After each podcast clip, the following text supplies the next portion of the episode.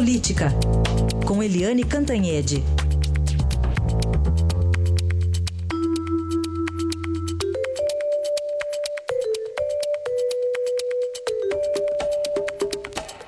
E o presidente Temer, todos sabem, venceu a batalha lá no TSE, mas a relação com o judiciário parece que ainda não está boa, né, Eliane? Bom dia.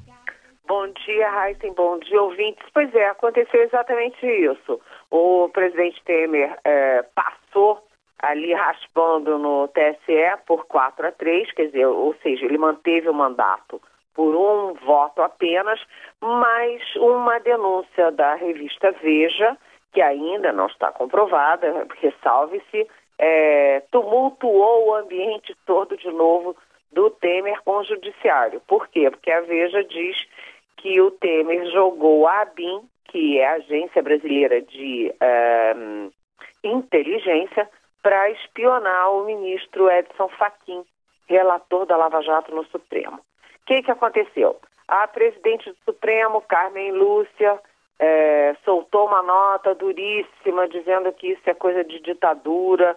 O, as associa associações de juízes se manifestaram, a Procuradoria-Geral da República se manifestou, todo mundo se manifestou e foi, virou uma guerra como se o Temer efetivamente tivesse mandado fazer isso. O Temer e o chefe da GSI, uh, ah, o Gabinete da Segurança Institucional que manda na ABIN, general Sérgio Tchegoin, ambos ligaram para Carmen Lúcia para negar, dizer que não era verdade. Mas, pelo sim, pelo não, ela fez a nota em defesa do judiciário e isso significa contra o executivo.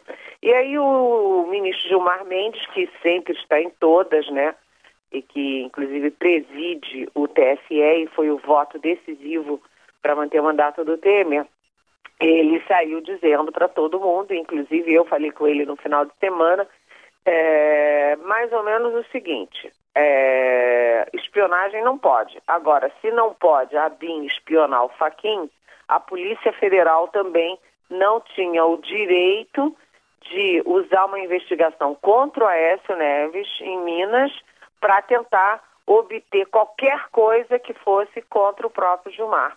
Então o Gilmar diz que há uma aí uma investida contra os ministros eh, do Supremo, mas que não pode defender um e não pode e, e não defender outros. Ou seja, está quebrando pau entre o judiciário e o executivo, mas cá para nós, né? Porque a gente não gosta muito de fofoca, mas também está quebrando pau dentro do próprio judiciário, porque o Gilmar Mendes achou que ninguém saiu em defesa dele quando teve essa notícia da Polícia Federal é, usando é, investigação contra outrem para tentar conseguir qualquer coisa que fosse contra ele, mas houve uma gritaria aí quando teve a informação de que a BIM estava investigando o Faquin. Ou seja, todo mundo brigando com todo mundo, uma guerra. É, e vai cair lá no Supremo o pedido da, da PGR, né, para investigar o presidente Temer, né? A, Exatamente, porque está previsto, inclusive para essa semana, foi ótimo você lembrar, Heisen, está previsto para esta semana que o Procurador-Geral da República, Rodrigo Janot, que está com pressa, porque ele sai do cargo em setembro, que ele essa semana já entre com um pedido de processo contra o Temer no Supremo Tribunal Federal. E aí o Supremo, uh, ato contínuo, tem que consultar a Câmara, porque pelo artigo 51 da Constituição, a Câmara é que pode autorizar ou não um processo contra o presidente da República no Supremo.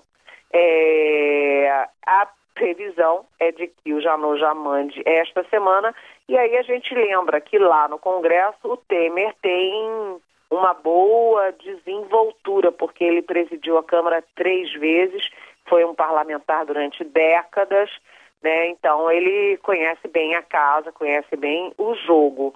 E além disso, ele trabalha firmemente para que o PSDB não abandone o governo. Hoje está prevista uma reunião do PSDB com uma divisão curiosa, que são os mais velhos e a cúpula é, a favor de, de manter o partido com o governo Temer e os mais jovens da Câmara querendo pular do barco.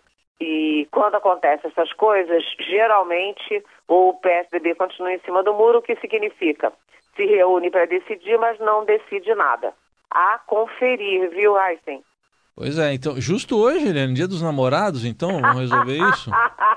pois é, no dia dos namorados, o PSDB vai ter uma briga interna, vai ter que discutir a relação.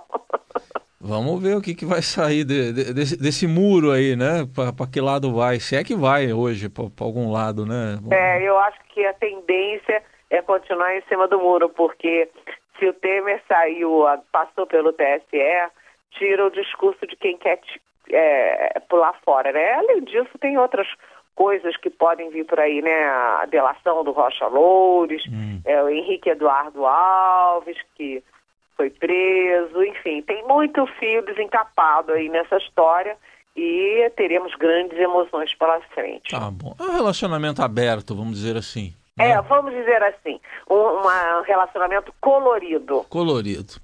Eliane Cantanhede volta amanhã aqui. Amanhã a gente vai, tem que falar de casamento, dia de Santo Antônio. Até amanhã, Eliane. Até amanhã.